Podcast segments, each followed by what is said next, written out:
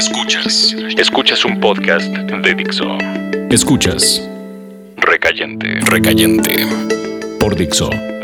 La productora de podcast más importante en habla hispana. Desnudé a Brenda en el baño de mi casa el día del recital de poesía. Había sido una noche fría y el lugar se llenó. Nos habían prestado una casa vieja y el dueño tenía pavor de que la destrozáramos, como había pasado en otros recitales. Así que tuvimos que contenernos un poco. La gente fue llegando poco a poco, hasta que el susurro era una plática general antes de que comenzara el recital. Yo iba acompañado de otra mujer, pero en realidad aquello solo era el preámbulo de una catástrofe. Una vez más. Había invitado a Juan Vita que leyera su trabajo, que era mi poeta favorito en aquel entonces. El tipo escribía sobre cosas realmente carnales, un amor interminable y doloroso, y sobre gatos. Era un buen poeta hasta que perdió su magia juntándose con otros escritores, ciertamente malos. Un equipo de grabación estaba filmando todo para producir un programa que se transmitiría después. Pero eso no ocurrió. El recital se había llenado de toda clase de personas fantásticas. Incluso habían viajado de otros lugares para escuchar la lectura. Yo había escogido algunos poemas nuevos, y ahí estaba Brenda, tremenda mujer con grandes piernas y ojos de tormenta violenta. Vestía de negro y los zapatos de tacón alto le daban el toque más elegante del lugar. Brenda tenía clase. La lectura fue por buen camino Supongo que fui el que más bebió aquella noche. La cerveza corría en mis arterias sin mucho freno. Quizá porque sabía que todo había terminado con aquella otra chica. Ciertamente mala mujer. Pero ahí estaba Brenda, que escuchó atenta entre poema y poema, y la banda de blues al fondo. El recital terminó y seguimos bebiendo hasta quedar 10 o 12 personas. Después solo estábamos Brenda, una amiga suya, Antonio y yo. El dueño del lugar nos terminó sacando y tomamos rumbo a mi casa. Puse un viejo disco en la tornamesa. Aquella aguja despertó a Willie Dixon. Entonces la amiga de Brenda y Antonio comenzaron a platicar. Y el vino tinto trabajaba sin descanso. La música estaba bien, pero yo, en realidad, solo podía escuchar los latidos de Brenda. Sangre desesperada gritando por cervezada. Fui al baño y Brenda, como siempre, me sorprendió entrando. La besé fuerte en los labios, la besé fuerte en el cuello, la besé fuerte en el alma, manteniendo en calma las manos que ya le quitaban la ropa. Ella se agarró de la cortina de baño. Después se volteó e inclinó la espalda. Terminó en el piso, totalmente desnuda, totalmente indefensa. Supongo que Antonio y la otra chica escuchaban todo. O quizá también estaban en lo suyo. No lo sé. Los ojos de Brenda estaban casi cerrados. Casi satisfecha su desesperación y el cuerpo erizado ante el frío. La recuerdo conteniendo el grito de su ansiedad, poniendo su mano en la boca. Mordía un poco sus dedos. El cabello negro y largo era la misma noche que afuera cubría casas, automóviles y la soledad de miles de personas. No sé cuánto tiempo después salimos, pero Antonio y la chica estaban dormidos en mi recámara. Yo saqué algunas cobijas y puse todo en la sala. Brenda tenía la habilidad de regresar con estilo. Su cuerpo se retorcía con elegancia cuando lo tomaba de la cintura desnuda.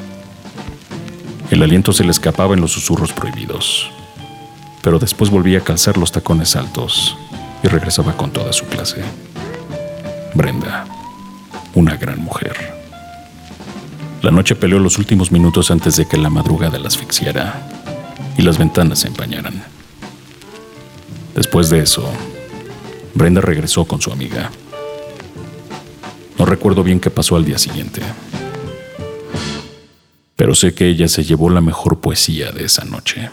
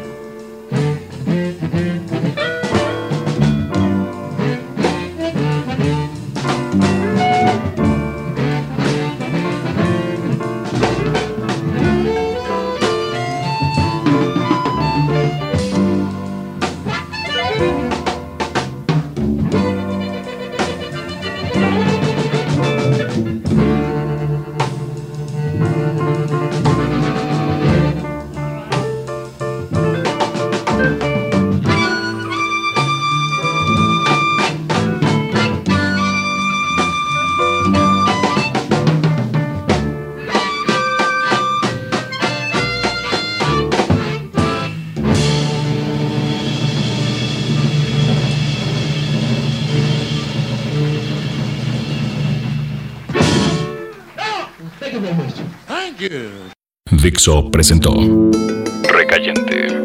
Recayentes son los escritos de Fernando Benavides, arroba mimoso 1. En la voz de Federico del Moral, arroba F-del Moral.